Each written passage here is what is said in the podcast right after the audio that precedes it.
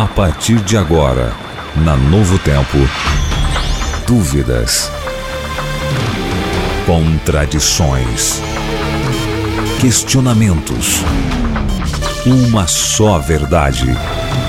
A palavra de Deus. Na mira da verdade. Olá, seja muito bem-vindo. Estamos começando mais um programa na Mira da Verdade pela Rede de Rádios Novo Tempo. É um prazer estar na sua companhia. Bom dia, professor. Bom dia, amigo Tito. Bom dia, Veríssimo. Bom dia, Renato. Bom dia, amigo ouvinte. O meu amigo também internauta que acompanha o nosso programa. Que Deus abençoe a cada um. E vamos juntos mais uma vez estudar a palavra de Deus. Muito bem, um abraço a você que está nos acompanhando. Para você participar do programa Na Mira da Verdade aqui pela Rádio Novo Tempo, você pode usar o nosso WhatsApp, o número é 12 981510081 ou então entrar no nosso canal do YouTube, que além de, de poder participar do programa, você também poderá assistir e ver tudo Um que abraço, está acontecendo amigos. aqui. Muito bem, youtube.com barra Novo Tempo Rádio. Participe, mande suas dúvidas pra gente. A gente já começa quente. Renatinho, só um, dá uma melhorada no microfone aqui, que tá meio abafado. a, a gente começa quente hoje com Romanos, no capítulo 9, a partir do verso 10, professor. Essa pergunta é o seguinte: é, quem pede, deixa eu ver aqui se tem o nome. Mas ela diz o seguinte: estou lendo a Bíblia na linguagem de hoje e gostaria de, de- de uma melhor interpretação de Romanos 9, de 10 a 21. A questão é a seguinte, professor: quando a gente lê, abre ali o livro de Romanos, a gente vê aqui que parece que nesse texto está nos dando a chancela de que há predestinação. Veja só. E mais ainda, os dois filhos de Rebeca tinham o mesmo pai, o nosso antepassado Isaac. Mas pa- para que a escolha de um deles fosse completamente de acordo com o plano de Deus, o próprio Deus disse a Rebeca: O mais velho será dominado pelo mais moço. Disse isso antes dele nasce- deles nascerem e antes de fazerem qualquer coisa boa ou má. Assim, ficou confirmado que é de acordo com o seu plano que Deus escolhe aqueles que ele quer chamar sem levar em conta o que ele tem feito. Como diz as Escrituras Sagradas, eu es- escolhi Jacó, mas rejeitei Esaú. O que vamos dizer então? Que Deus é injusto? De modo nenhum, pois ele disse a Moisés: Terei misericórdia de quem eu quiser, terei pena de quem eu desejar. Portanto, tudo isso depende não do que as pessoas querem ou fazem, mas somente da misericórdia de Deus. Porque, como está escrito nas Escrituras Sagradas, Deus disse a Faraó: Foi por isto mesmo que eu pus você como rei, para mostrar o meu poder e fazer com que o meu nome seja conhecido no mundo inteiro. Portanto, Deus tem misericórdia de quem Ele quer e endurece o coração de, que, de quem Ele quer. Algum de vocês vai dizer: se é assim, como que Deus pode encontrar culpa nas pessoas? Quem pode ir contra a vontade de Deus? Professor Leandro Quadros, quando a gente lê esse trecho da Bíblia, fica claro de que nós somos apenas coadjuvantes? Deus pode escolher quem ele quer abençoar, quem ele quer amaldiçoar? É isso mesmo, meu amigo? Por incrível que pareça, há pessoas que acreditam assim, né? Nossos irmãos de origem calvinista, ou seja, que seguem a teologia de João Calvino, creem que Deus manipula toda a história, diríamos assim, né? Deus é responsável tanto pelo bem tanto quanto pelo mal. Obviamente, essa compreensão do texto ela é equivocada e, além disso, ignora por completo a doutrina do conflito cósmico, de que existem dois poderes antagônicos, Deus e o diabo. Se Deus fosse o responsável por tudo, não haveria uma lógica em o diabo ser antagônico, contrário a Deus. Então precisamos analisar este assunto, primeiramente o texto de forma contextual. Quando Deus fala no texto, amigo ouvinte, que ele aborreceu Esaú e amou Jacó, isso não significa que Deus rejeitou Esaú do plano de salvação. Pelo contrário, você percebe que em Gênesis, Deus ele acabou abençoando também Esaú. Esaú foi um pai de uma grande nação. Agora, na linguagem bíblica, amar um e aborrecer o outro simplesmente significa no contexto que Deus escolheu um para uma missão e não escolheu outro para a missão. O fato de Deus escolher Israel para ser dele a descendência de onde viria o Messias e não escolher Esaú, isso não excluiu Esaú da salvação. Deus aqui, ele predeterminou funções. Não é salvação. Se Deus determinasse a salvação e a perdição de Esaú, é óbvio, toda a descendência de Esaú, nenhuma pessoa iria se salvar. Isso não tem lógica. Deus, obviamente, abençoou Esaú também, e dele saiu uma grande nação. Então, amar um e aborrecer outro é simplesmente eleger um para ser o filho da promessa e não eleger o outro para o filho da promessa. Agora, não é porque Deus elegeu, não elegeu Esaú, que Esaú está fora do plano divino de salvação. Outro detalhe importante, nós não deveríamos entender Romanos 9 sem avaliarmos também os capítulos 10 e 11. Romanos 9 a 11, os três capítulos fazem parte de uma mesma perícope, ou seja, de um mesmo bloco de texto que trata do mesmo assunto. E quando você percebe nesses trechos que Deus fala, por exemplo, do momento em que ele rejeita Israel e enxerta entre o povo de Deus os gentios, a rejeição de Deus não é arbitrária, ou seja, Deus rejeita porque ele decidiu que vai rejeitar, predestinar uns e não a outros. A rejeição de Deus tem como base o comportamento rebelde de Israel. Isso está no capítulo 10, verso 21. Diz assim: Quanto a Israel, porém, diz: Todo dia estendi as mãos a um povo rebelde e contradizente. Aqui é que está o contexto para entendermos o porquê que Deus rejeita uns e não outros. A rejeição divina a predestinação divina para salvar tem como base, obviamente, a rejeição do indivíduo. O que Deus faz é simplesmente confirmar aquilo que o indivíduo já queria no seu coração. Então, Deus, por exemplo, Tito, não fez com que o povo de Israel fosse rebelde a ele. Já pensou? Deus faz que o povo de Israel peque contra Deus, Deus reclama, mas foi Deus quem fez eles fazerem assim, então não tem lógica nenhuma. Então, Deus estendeu a mão a eles. Mas como eles foram rebeldes e contradizentes e rejeitaram, aí Deus os rejeitou. Né? Então, nós temos que entender essa, essa questão da predestinação bíblica em Romanos 9, lendo Romanos 10, Romanos 11. Nós não podemos fazer isso aqui agora, obviamente, mas se o ouvinte ler os três capítulos e sublinhar alguns versos chaves ali, vai perceber que o texto não está ensinando essa ideia demoníaca de que Deus escolhe uns para salvação e outros para perdição. Agora é interessante que as pessoas pegam esse trecho da Bíblia e fazem toda uma teologia toda em uma cima teologia dele, em cima, porque né? a gente percebe, lendo realmente esse texto, realmente põe em dúvida, professor. Sim. Você há de convir comigo, a gente está lendo aqui, ele fala assim, ó, foi por isso que eu coloquei é, o faraó, para mostrar o meu poder. E a Uhum. gente sabe que a história de faraó, ele endureceu o coração, Uhum. e muitos acusam que foi Deus que endureceu o coração de faraó. Por isso, Tito, que temos que analisar amplamente o assunto. Né? Porque se a gente olha ali isoladamente os versos, aí, como você bem falou, nós não vamos conseguir entender direito. Nós E vamos... como é que a gente consegue provar que realmente não existe a predestinação de, um- de um- de uma forma geral na Bíblia? Boa sua pergunta. Tem um texto, Tito, que eu gosto muito, entre outros, obviamente. 1 Timóteo 2, 1 a 4, é um texto muito interessante.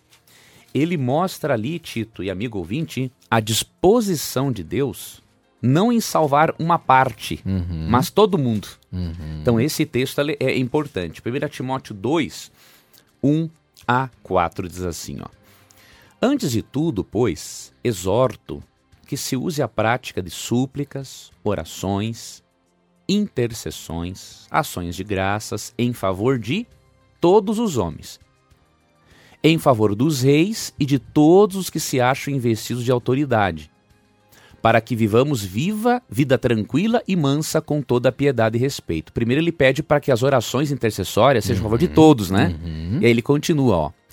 Isso é bom e aceitável diante de Deus nosso Salvador, o qual deseja que todos os homens sejam salvos e cheguem ao pleno conhecimento da verdade. Olha que texto interessante. Paulo fala assim, ó, orem por todas as pessoas, por todos os reis, por todos os governantes, Porque Deus deseja que todos sejam salvos. Então Deus não exclui aqui uns, né? E beneficia outros. Predestina outros. E predestina outros. Deus disponibiliza para todos a salvação. Agora, cabe ao indivíduo, conduzido, obviamente, pelo Espírito Santo, de acordo com Romanos 2,4, dizer um sim ou dizer um não. É. Muito bem, estamos apenas começando o nosso programa. Você pode participar mandando as suas dúvidas, as suas perguntas através do nosso SMS. O número é 12 98151 0081 ou então mandando através do nosso canal do YouTube, youtube.com barra Novo Tempo Rádio. Participe. Bom, a Jade, ela é de Fortaleza, Jade Maranhão. Ela pergunta o seguinte: retirado, ou melhor, deixa eu voltar aqui porque a pergunta dela é um pouquinho grande. Tá aqui. Amigo Tito, gostaria que a minha pergunta fosse pra mira. Já mandei várias vezes no Facebook, mas ainda não foi pescada. Quem sabe aqui na rádio vai ser foi pescada, minha irmã. A pergunta dela é a seguinte, professor. Existe um procedimento cirúrgico chamado valvuloplastia mitral, onde é retirada a válvula mitral do coração e substituída por uma válvula do porco, ou seja, por uma válvula existente no porco.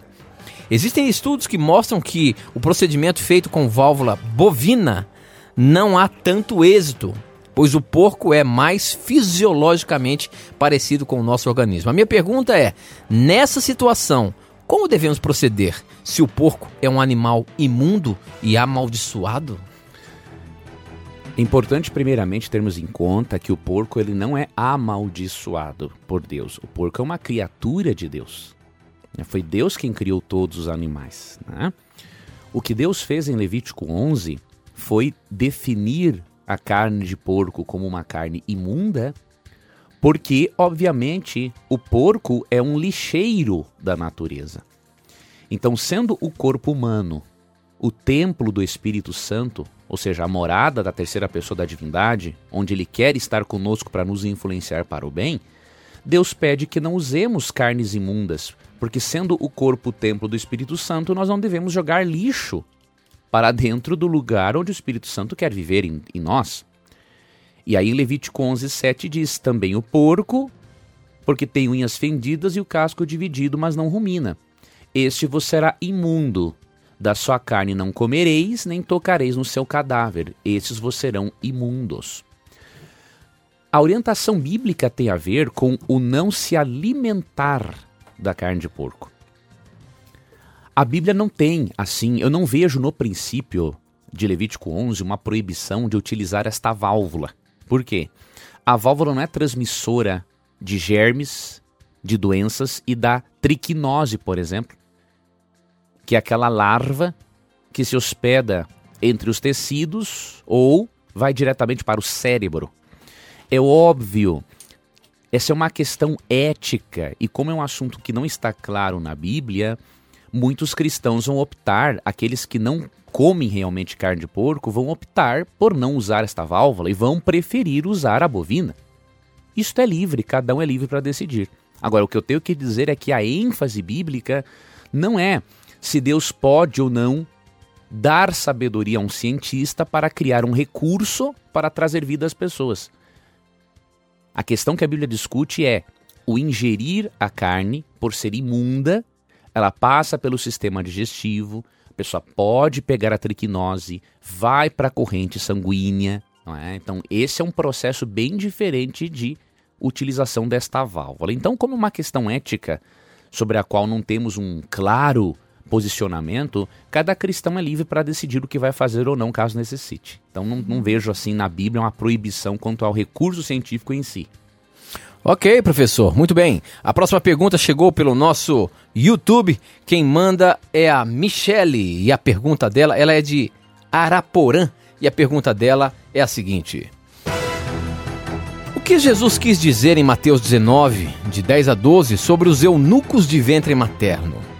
Aqueles que forem eunucos herdarão o reino do céu? Vamos ver o que está escrito lá em Mateus, no capítulo 19, a partir do verso 10.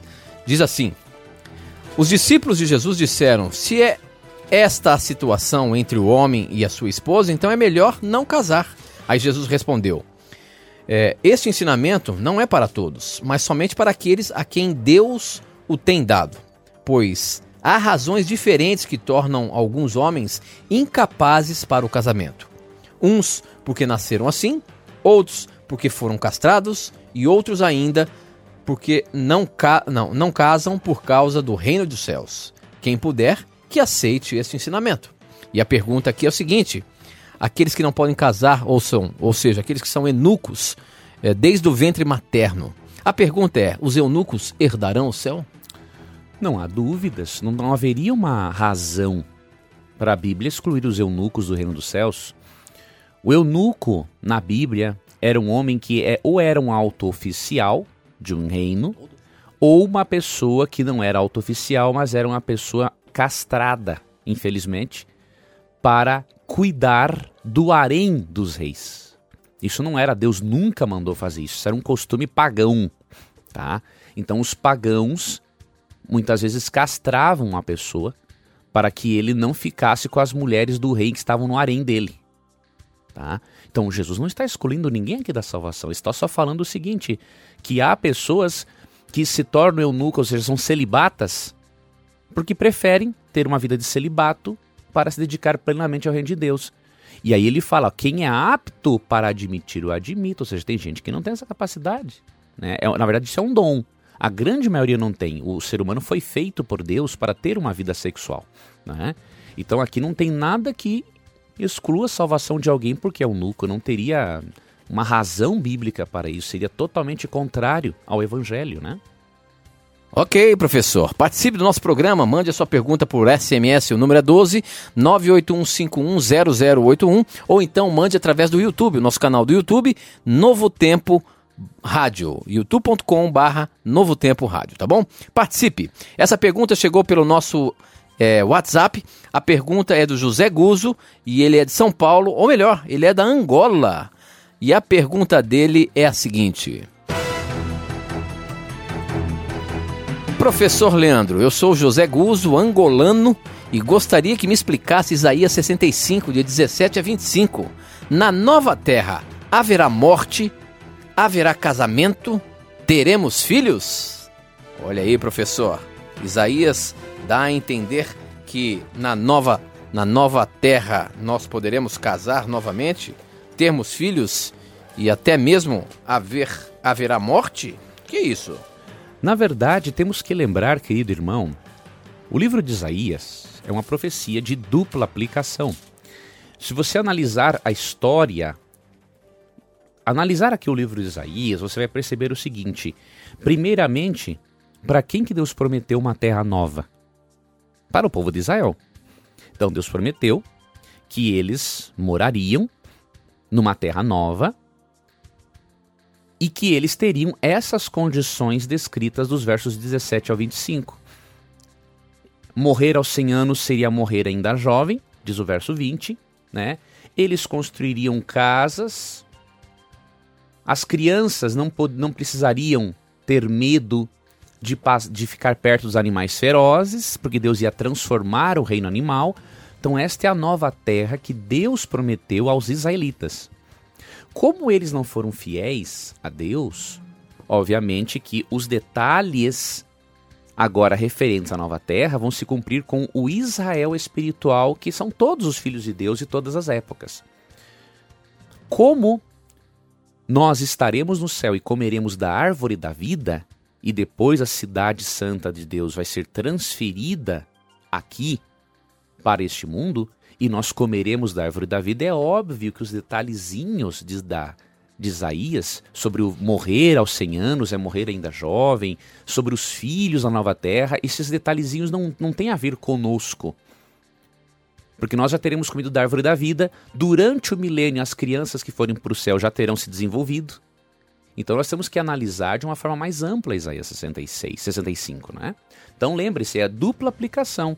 A primeira aplicação para o povo de Israel se eles fossem fiéis. A segunda aplicação, de uma forma muito mais ampla, obviamente, é para o Israel espiritual, tá bom? Ok, professor, muito bem. Agora essa é pelo nosso blog, em novotempo.com barra na mira da verdade, que também você pode participar. A Karina Melo, de Itaberaba, Bahia, pergunta o seguinte. Tenho, tenho, tenho dúvidas sobre a criação da humanidade, porque na Bíblia não fala cla claramente da criação de outras pessoas no início, além de Adão e Eva, e na sequência, Caim e Abel. Porém, em Gênesis 4, de 16 e 17, fala assim: Assim, Caim se afastou-se da presença de Deus e foi estabelecer-se na terra de Nod, a leste do Éden. Verso 17: Caim teve relações com a sua mulher. Que mulher? Então já havia em outras terras outras pessoas? Esta é uma pergunta clássica, professor, aqui é, e reincidente também no Na Mira da Verdade. Exatamente. A questão da esposa de Caim. Mas quando a gente lê esses textos aqui, e dando detalhes de onde estava a terra de Nod, estava a leste do Éden. Então dá aquela conotação de que estava tudo muito próximo ali da criação. E aí quando fala que ele, que ele foi é, num outro povo, né? Lá em Nod, lá teve relações com a sua mulher, mas que mulher era essa? Já havia mais gente é, criada por Deus? Essa é a grande dúvida. Se nós continuarmos a leitura do texto de Gênesis, acaba o, pro, o problema. Então veja, esse é um, é um, te, é um típico texto para eu dar um, um importante ensinamento para o nosso ouvinte. Ó. Amigo ouvinte, quando você ler um texto e você a princípio não conseguir compreendê-lo, pense o seguinte: pense na possibilidade de que lendo um pouco antes ou um pouco depois você poderá entendê-lo. Óbvio, tem várias ocasiões que isso não é possível, porque muitas vezes tem que analisar o livro todo, ou às vezes até o que um outro autor escreveu sobre o assunto para poder entender. Mas em boa parte das vezes, se você ler um pouquinho adiante, o problema é resolvido. Então você leu até o capítulo 4 e você já se apavorou. Nossa!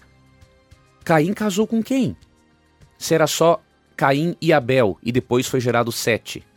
Mas se você continuasse um pouquinho sem se apavorar, diríamos assim, em Gênesis 5, 4, já está ali a resposta. Né? Depois que gerou a Sete, viveu Adão 800 anos e teve filhos e filhas. Acabou o problema. né? Deus não gerou só Adão, uh, Caim, Abel e Sete. É, Adão teve filhos e filhas. Então veja, quando tu leu o capítulo 4, você já se apavorou. Ah, e, a, e agora é a contradição? Não, calma. Leia um pouquinho mais capítulo 5, verso 4, mata a charada. Agora, quando aconteceu esse homicídio aí, Caim, ao matar Abel, na verdade só existiam eles ou tinham outros filhos já? Nós não temos certeza. Ok. Né? Naquele momento Porque senão, como é que a gente pode é, conversar aqui? A questão é o seguinte, ele se afastou então da família e viveu quanto tempo sozinho longe de tudo, longe é, de a todos. Bíblia não revela. A gente não consegue ter essa. Agora a Bíblia nos dá a informação de que não eram só eles.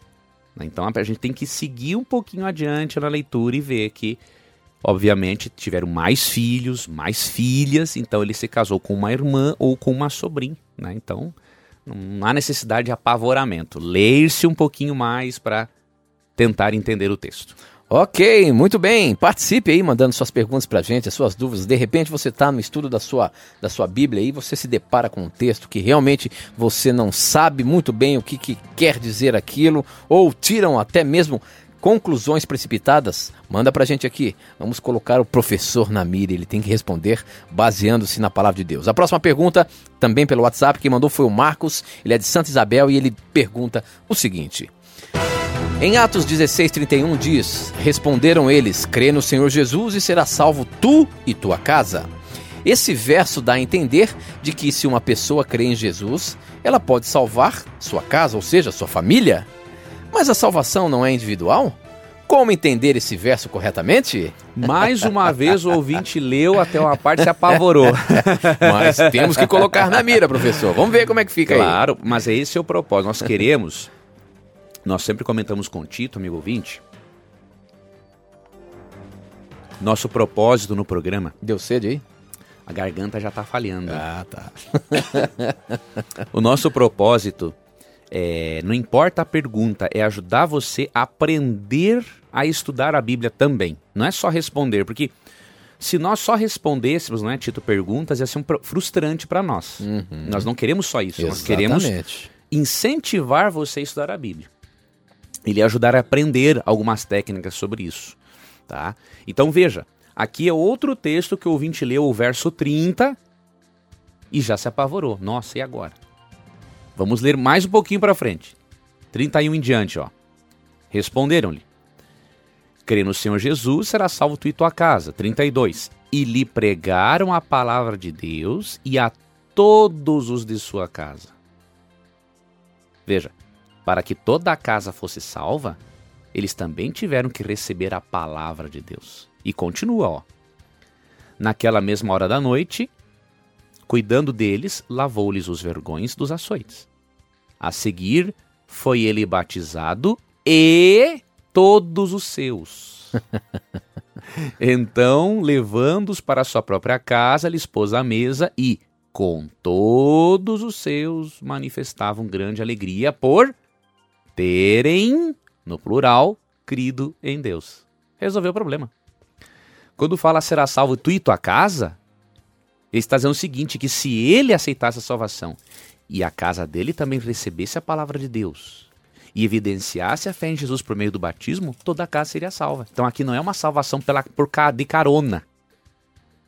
Porque de acordo com Romanos 14, 12, a salvação é individual e cada um dará contas de si mesmo a Deus. Então, mais uma vez, amigo ouvinte, leia um pouquinho mais adiante, não se apavore. Ok, muito boas perguntas hoje no programa de hoje, mas nós temos que ir para o intervalo. Aproveite o intervalo, formule uma boa pergunta e mande para o Na Mira da Verdade. Não sai daí não, a gente volta já já. Na Mira da Verdade. Já estamos de volta, agora são 10 horas e 34 minutos. Estamos ao vivo aqui pela Rede Novo Tempo de Rádios. Esse é o programa Na Mira da Verdade. Um programa, se você tiver a coragem de perguntar. A Bíblia vai ter a coragem de lhe responder. Portanto, participe, mande suas perguntas através do nosso WhatsApp. O número é 12 981510081. E a próxima pergunta, que chegou pelo WhatsApp, é do Pedro de Cachoeira. E a pergunta dele é a seguinte: Professor Leandro Quadros, bom dia. Me tira essa dúvida. Olha aí, professor, já te botou na mira aí. Já que Isaías 42:5 diz que Jeová não dá a glória dele para ninguém, como explicar o texto de João 17, 22 e 23, que diz que Jesus deu a glória que o Pai lhe deu aos seus discípulos? como explicar isso à luz da ideia da divindade de Cristo? Aí é que está o detalhe. Na verdade, se Jesus pede a glória que recebeu junto do Pai, isso prova claramente que Jesus também é Jeová. Né? Então, Jesus é plenamente Deus. Eu vou mostrar para você um texto que relaciona claramente o Deus do Antigo Testamento com Jesus Cristo. Né? Então, não é uma contradição. Lógico, existem muitos textos, amigo ouvinte, sobre isso, mas eu queria pegar um aqui em especial. Isaías Vou abrir aqui no livro de Isaías, capítulo 44, verso 6. Assim diz o Senhor, aqui é Deus Yahvé ou Jeová no Antigo Testamento, né? Assim diz o Senhor, Rei de Israel, seu Redentor, o Senhor dos Exércitos. Eu sou o primeiro e sou o último, e além de mim não há Deus. Em Apocalipse 1,17, Jesus se identifica como sendo o Deus do Antigo Testamento. Ele fala assim: Eu sou o primeiro e o último. Então Cristo poderia perfeitamente receber a glória do Pai, porque ele também era Deus e, era, e é também identificado como Jeová no Antigo Testamento. Então, ao invés de contradizer, o texto está dizendo abertamente que Cristo é plenamente Deus. Muito bem, professor. Próxima pergunta. Essa veio pelo nosso YouTube. Um abraço a você que está nos assistindo pelo canal do YouTube, youtube.com/barra Novo Tempo Rádio. A pergunta do Estevão é a seguinte: ele é de Cerqueira César e ele pergunta: Professor, por que é necessário que o homem se humilhe na presença de Deus? E eu pergunto o seguinte: por que, que o nosso Deus pede que nós nos humilhemos? Esse Deus é inseguro precisa que, os, que as suas criaturas é, sejam reconheçam que são inferiores a ele a tal ponto de se humilhar? Na verdade, a Bíblia explica claramente esse assunto.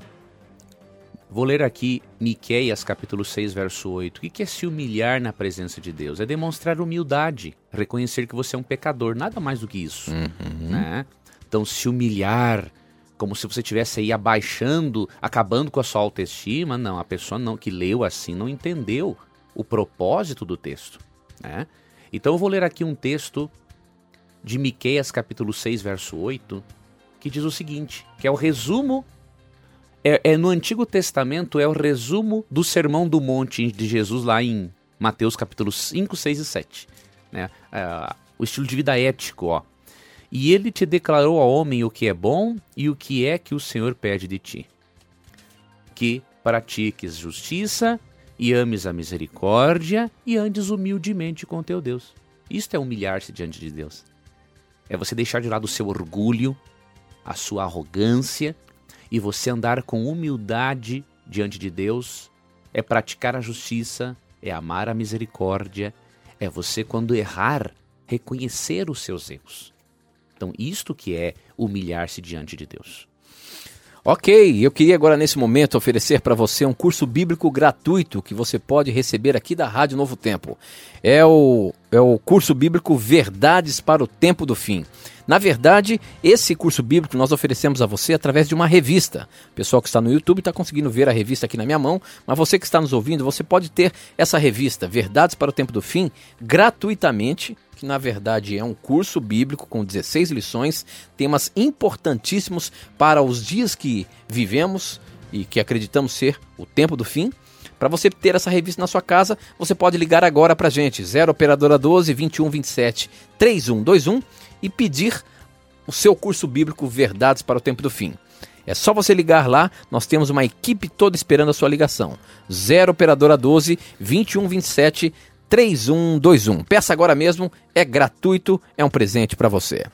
Muito bem, a próxima pergunta, professor Leno Quadros, as perguntas hoje estão bem capciosas. Bem capciosas. Você viu, Você viu que o pessoal está participando mesmo e mandando bons questionamentos. Esse agora que eu vou ler para você aqui, o cara quer mostrar aqui que realmente é, a Bíblia, muitas vezes, ou até mesmo a gente falando, queremos passar uma coisa que a Bíblia não está mostrando. Olha só. Essa pergunta do Jefferson de Teresópolis é a seguinte: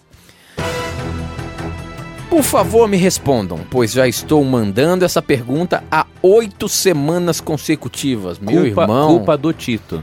Você é o seguinte, eu tenho que, que mudar o anzol então, porque eu não estou pescando as perguntas direito. Tem que mudar o anzol aqui, botar uma chumbada a mais, ver se eu consigo achar as perguntas mais lá no fundo.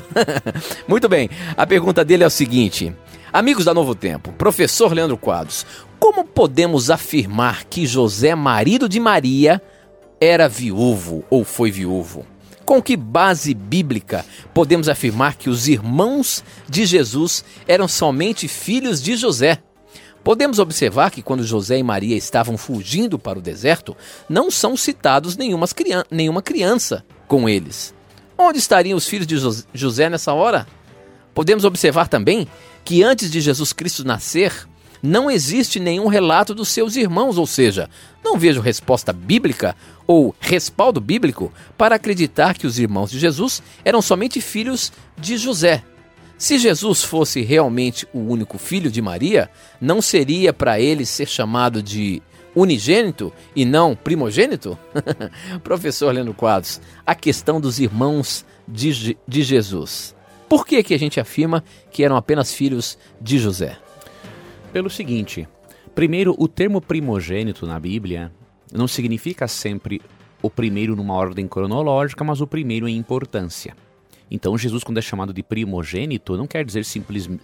Uh, não quer dizer assim de certeza que ele é o primeiro entre outros filhos. Ele é chamado de primogênito por ser o primeiro em importância.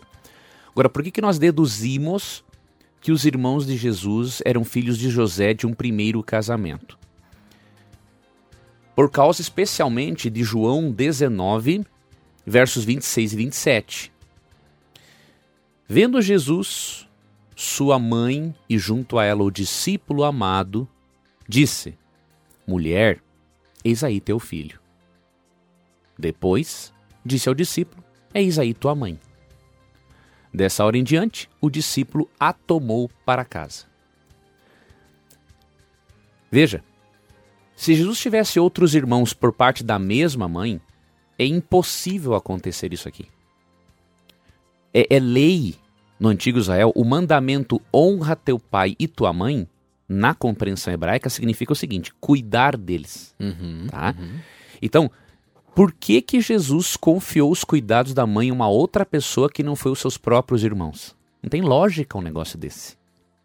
Se Jesus confiou os cuidados da mãe quando Cristo estava morrendo na cruz, ele se preocupou com a mãe.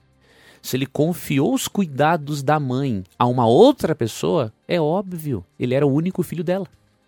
Os outros eram enteados. E ele não viu nos enteados pessoas capazes de cuidarem da mãe dele, como o apóstolo João. Então seria uma transgressão da lei, eles poderiam ser é, até mesmo punidos se eles, sendo irmãos de Jesus, abandonassem a mãe a seu bel prazer. Não tem lógica. Então, esse texto é óbvio. Nós não temos, amigo ouvinte, uma afirmação direta nas Escrituras. Né? Agora, nós temos que fazer as deduções. Deus nos deu uh, os textos para nós pensarmos neles. Então você vê aqui, Jesus confia os cuidados da mãe a uma outra pessoa e não aos próprios irmãos dele. Não teria uma razão para ser. Então, o mais provável é realmente que os irmãos de Jesus eram filhos de José de um primeiro casamento. Muito bem.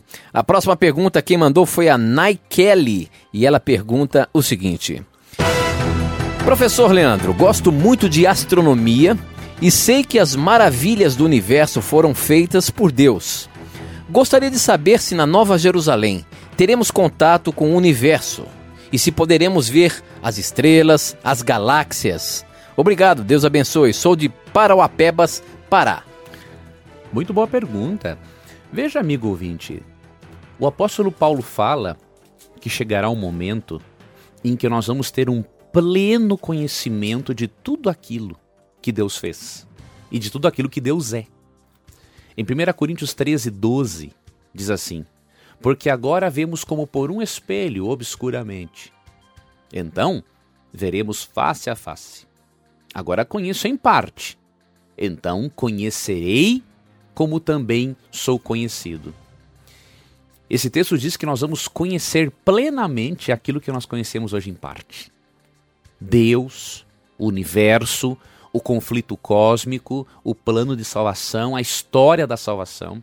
Então pode ter certeza, amigo ouvinte, a existência na eternidade será algo assim que nós não podemos nem descrever, de tão espetacular teremos acesso a todas as toda a fonte do conhecimento que é Deus. Conheceremos tudo o que podemos imaginar sobre química, física, astronomia, tudo que você pode imaginar de ciência, de espiritualidade. Nós teremos acesso a toda esta informação e teremos uma eternidade toda para aprendermos tudo. Muito bem, professor. A próxima pergunta aqui, quem mandou foi a Dirlene, de Governador Valadares. Um abraço especial aos nossos ouvintes da Rádio de Governador Valadares que estão ligadinhas com a gente aqui. Eu queria aproveitar aqui, Veríssimo, e mandar um abraço às nossas emissoras de rádio. Você tem a sua lista aí? Vamos fazer aqui um, um jogralzinho aqui. Vamos, Vamos mandar lá. um abraço carinhoso para os nossos ping-pong Isso, para aqueles nossos amigos de Afonso Cláudio no Espírito Santo na nossa rádio AM 1300. De Belém no Pará 1080 AM. Campinas, São Paulo 830 AM. Campo Grande, Mato Grosso do Sul 630 AM. Lá em Curitiba nós temos a nossa FM 106,5. Alô Florianópolis, Santa Catarina 96,9 FM. Em Maringá 104,9 FM. Governador Valadares, ah, já temos aqui, né? Maringá, Paraná 104 e Nova Venécia, Espírito Santo, 100,3 FM. Salvador, na Bahia, 920 AM. Porto Alegre, Rio Grande do Sul, 99,9 FM. Alô, professor Leandro Gaúcho, tchê. Ó, a sua, a sua região aí, meu amigo. Abraço para esses conterrâneos aí. e também São José do Rio Preto, São Paulo, 1290 AM. Teresópolis, Rio de Janeiro, 96,1 FM. E Ipanema, Minas Gerais, 107,9 FM. E Vitória, no Espírito Santo, 95,5 ou melhor, 95,9 FM. Um abraço a você que nos acompanha pela rede de rádios Novo Tempo, espalhada pelo nosso país. Muito bem, a próxima pergunta da Dirlene, de Governador Valadares, é a seguinte, professor. Primeiro, gostaria de parabenizar pelo programa Na Mira da Verdade. Nos dá direção para muitas coisas. Obrigado, minha irmã, pela, sua, pela, pela, pela forma carinhosa de tratar o nosso programa aqui. A pergunta dela é a seguinte. Gostaria que o professor explicasse por que, que na passagem dos evangelhos em que Jesus se depara com os dois endemoniados e os espíritos pedem que ele os lance aos porcos, por que, que Jesus fez isso? Ele não estaria assim cumprindo a vontade do diabo? Não é errado isso? Ou seja, o próprio demônio pediu que fosse jogado é, para um determinado lugar e Jesus faz isso. Então é isso que ela quer saber, se isso não seria errado e por que, eu acrescento ainda, professor, por que que Jesus é, é, enviou esses demônios para os animaizinhos ali, aqueles porcos que estavam ali? Ali é o seguinte, quando você estuda Marcos capítulo 5, né, dos versos, é, na verdade, do verso 1, a história vai do verso 1 até o verso 20. Você percebe que Cristo autorizou os demônios a fazerem isso por algumas razões. Primeiro, os geracenos eles valorizavam mais os porcos do que um próprio ser humano. Por que nós concluímos isso? Quando Jesus expulsou os demônios daquela, daqueles homens, segundo também o relato de Mateus 8, eles ficaram. Eles não se preocuparam com aqueles homens que estavam possessos todo aquele tempo. Ao Cristo fazer isso, autorizar os demônios a fazerem isso, Cristo primeiramente ensinou para eles que eles deveriam valorizar mais a pessoa humana do que os porcos. Segundo ponto, foi uma forma de Cristo ensinar também que o porco não era o alimento que Deus criou para alimentação. Essa é uma coisa curiosa. Em João 6,12, lemos que Cristo não gostava de desperdiçar alimento. Quando ele multiplicou pães e peixes, ele pediu até para guardarem o que sobrou. Agora, curioso que o porco, uma manada de porco, pelo menos uns dois mil porcos, foi lançado precipício abaixo por causa. Porque Jesus não valorizou aquilo como alimentação. É? Então Cristo também estava mostrando para eles que não era plano de Deus que aquela nação pagã, que aquela região pagã, fizesse uso daquele tipo de animal. Se Jesus considerasse o porco um alimento próprio para alimentação, com certeza Cristo não teria feito com que toneladas de carne fossem jogadas precipício abaixo. Então isso mostra claramente que Cristo tinha sim um propósito espiritual. Ele não estava fazendo só simplesmente a vontade do diabo. Ele atendeu ao pedido dos demônios, mas com um propósito muito específico: trazer lições é para o povo da região. Muito bem, professor. A próxima pergunta, essa chegou pelo nosso YouTube. Quem mandou é o Vinícius Gonçalves. Ele é de Novo Hamburgo e a pergunta dele é a seguinte: Gostaria de entender Romanos 14, já que nós estávamos falando de porco aí, professor. Romanos 14, 2 e 3. Podemos ou não comer de tudo? Romanos 14, 2 e 3 diz o seguinte: por exemplo, algumas pessoas creem que podem comer de tudo, mas quem é fraco na fé come somente verduras e legumes. Quem come de tudo não deve desprezar quem não faz isso, e quem só come verdura e legumes não deve condenar quem come de tudo, pois Deus o aceitou. E aí, professor? Já que você falou de porco aí, a gente tem apresentado no programa que a carne de porco é imunda. Esse texto aqui está tá dizendo que Deus permite comer de tudo? Vamos fazer uma análise.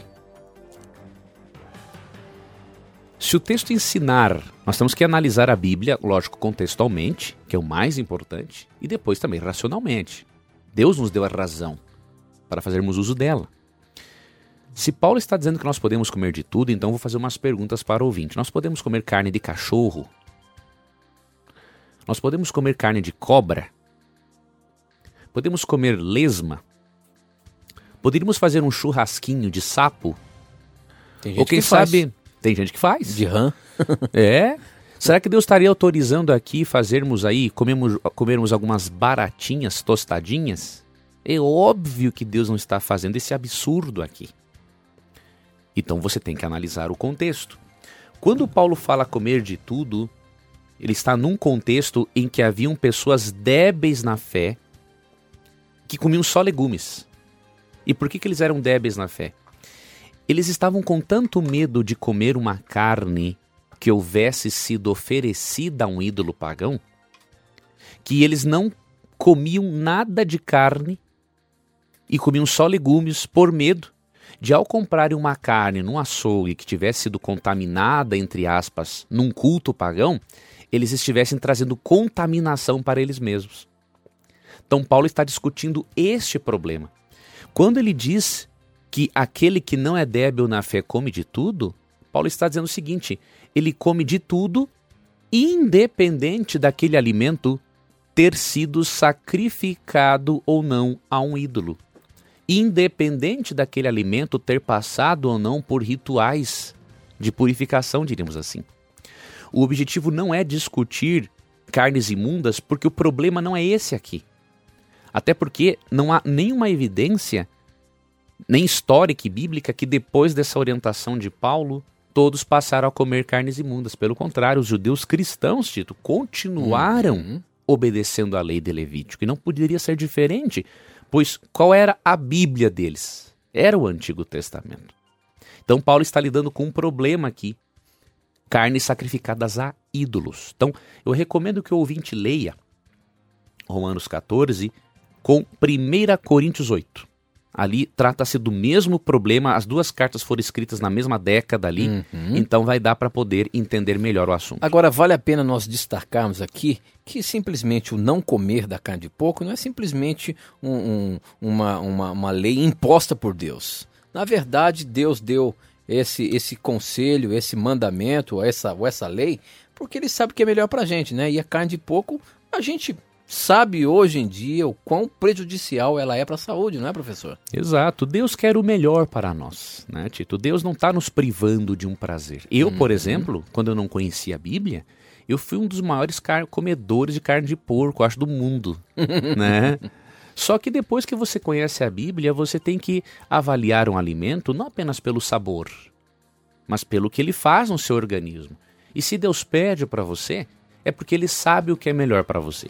Por outro lado, professor Leandro e, Tito, se o indivíduo nunca comeu, nunca praticou comer carne de porco, né, uhum. ele não sente a menor necessidade nem a, menor, a menor vontade Exato. de comer. É. Eu posso dizer isso né, com experiência Você própria. nunca comeu carne de porco? Não, e não tenho. Então simplesmente Exatamente. nenhum estímulo. Mas eu acho que o, o, que é melhor de tudo para a gente passar para o nosso ouvinte, na verdade, é, Deus deu esse, esse mandamento porque ele sabe, ele que criou tudo, ele que criou o animalzinho lá. Uhum. Ele sabe que aquela carne, o tipo, a maneira como ele faz a, a sua digestão, sei lá o quê. É isso que, mesmo. Que realmente aquela carne não tem, não traz não, não, não, não, vai ser prejudicial de fato é, para o organismo mesmo humano. Que as pessoas defendam que tem alto teor de proteína e tudo mais, o porco ele é o lixeiro natural. Uhum. E ele não tem um sistema digestivo. Por mais que ele coma só, só ração, porque é. hoje em dia eles são tratados com ração. Sim.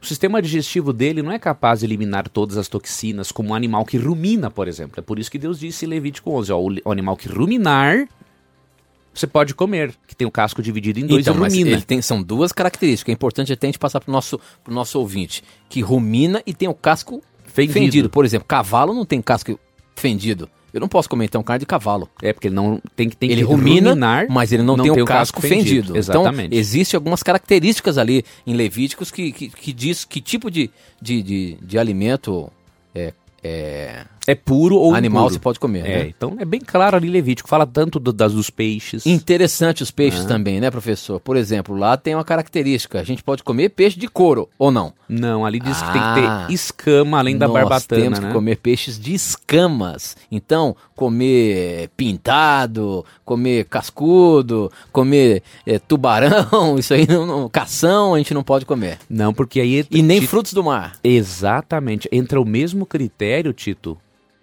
do porco, praticamente. Eles são os lixeiros uhum. do mar. Por exemplo, a lagosta.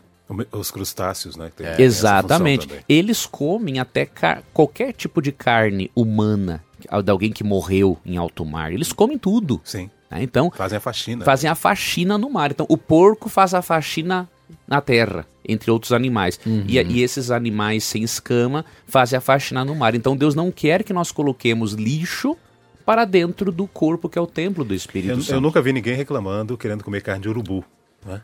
Que é um Pois grande faxineiro da terra. É, eu, eu acho que é interessante, é importante a gente, a gente se aprofundar um pouco mais nesse assunto, professor, porque às vezes a gente tem ouvinte aí que está ouvindo pela primeira vez e está falando assim, "Oh, mas é ridículo o que esses caras estão falando aí.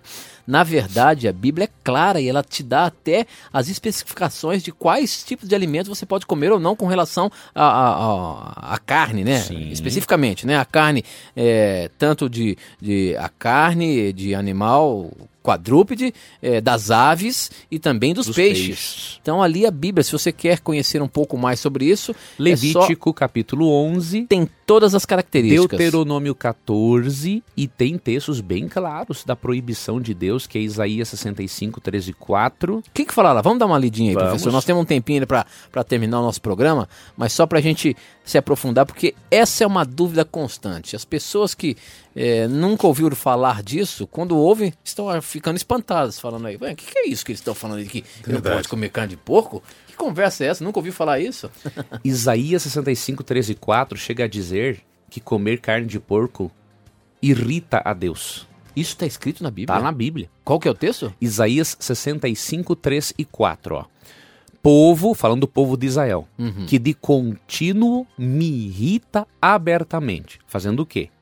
Sacrificando em jardins e queimando incenso sobre altares de tijolo, ou seja, adorando outros deuses, Uhum. que mora entre as sepulturas, ou seja, quer fazer consulta a mortos, Ok. come carne de porco Olha. e tem no seu prato ensopado de carne abominável. Entre as coisas que irritam a Deus está isso aqui, ó, comer carnes imundas. Por quê, amigo ouvinte? Não há separação entre corpo, mente e espiritualidade. O que afeta o corpo afeta a mente e, cons- consequentemente, afeta a espiritualidade. Então, quando Deus pede para não comermos carne imunda, Deus quer que o nosso corpo esteja mais limpo, saudável, para nossa comunicação com Deus por meio da mente ser melhor e recebermos as impressões do Espírito. Então chega a dizer que uma das coisas que irrita a Deus é esse, essa atitude de ser rebelde e valorizar mais o sabor do alimento do que aquilo que Deus pede. Ok, professor. Com essa encerramos mais um programa na Mira da Verdade e aguardamos você no próximo programa aqui na Novo Tempo, aqui na Rádio Novo Tempo, terça-feira às 10 da, às 10 da manhã. Um abraço, que Deus abençoe e lembre-se, sempre que você tiver a coragem de A perguntar, Bíblia terá coragem de lhe responder. forte abraço. Tchau, tchau. Tchau, amigos. Obrigado, Tito e professor, e até terça-feira, se Deus quiser. 10 da às manhã. 10 da manhã. Valeu. Na mira da verdade.